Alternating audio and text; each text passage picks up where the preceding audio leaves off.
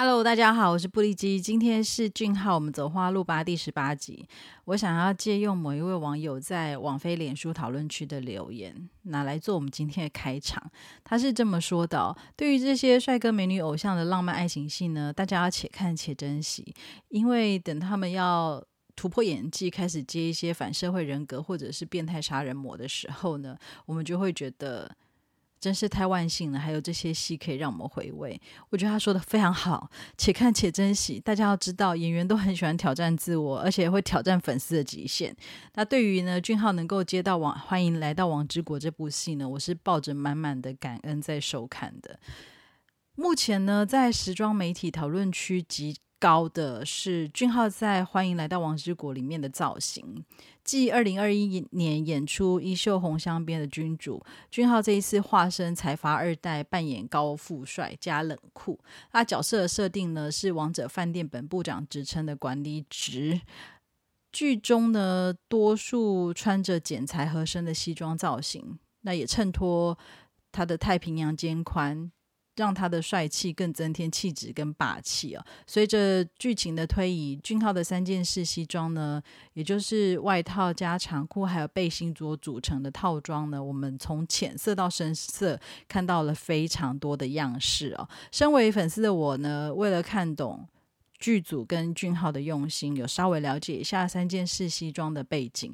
那三件式西装最早在一六六六年英国国王的决议当中出现，当时是希望男性除了外套跟长裤之外呢，有加入第三个服装元素，也就是背心，可以让英国呢减少。法国时尚对英国人的影响，并且促进英国羊毛的发贸易发展。最初的设计是让贵族们在外套里面穿上紧身跟及膝长度的背心。诶，这不就是再加一件的意思吗？好吧，那刻意避免使用过往常见的昂贵蕾丝跟薄棉布，改用比较廉价跟朴素的材料做成。那一开始，贵族们呢还是会偏好华丽跟刺绣的款式。随着社会文化跟经济的发展，背心的剪裁慢慢简化，那长度缩短到膝盖以上，也没有领子或者袖子了。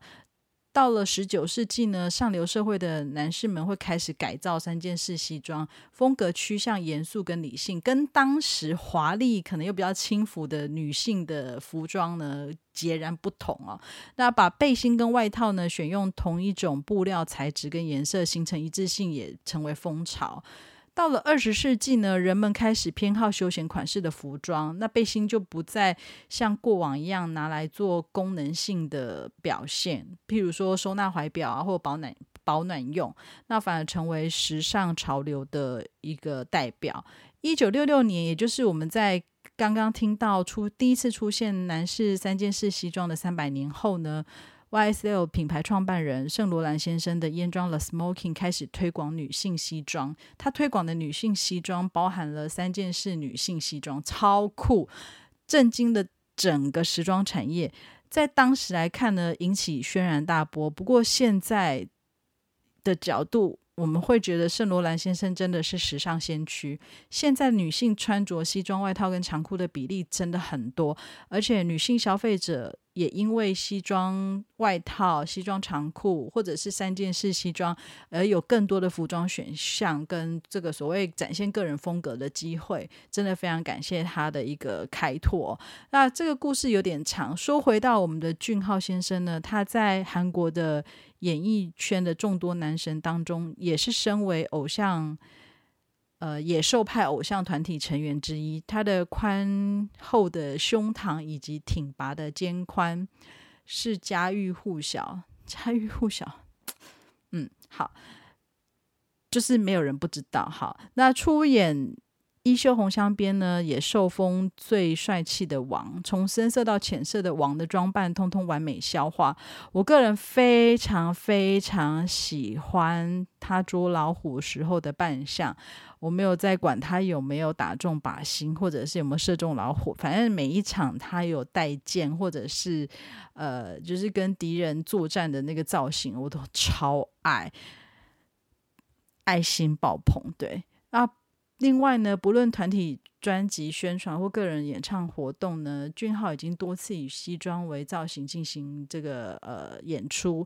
那其实他们的舞蹈里面呢，包含有剥西装啊，或者抽皮带、抽皮带的动作啊。我我之后一定要再找一集来好好聊这件事情，这是会让人家看着心脏痛的影片哦。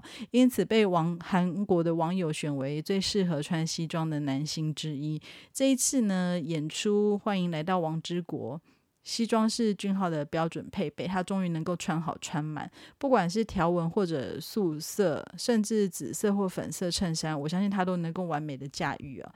那他为了让观众能够跟剧中的主角的印象形象有所连结，他在开记者会或进行宣传活动，也多会以西装造型出席。那他真的是敬业又乐业的一个偶像艺人。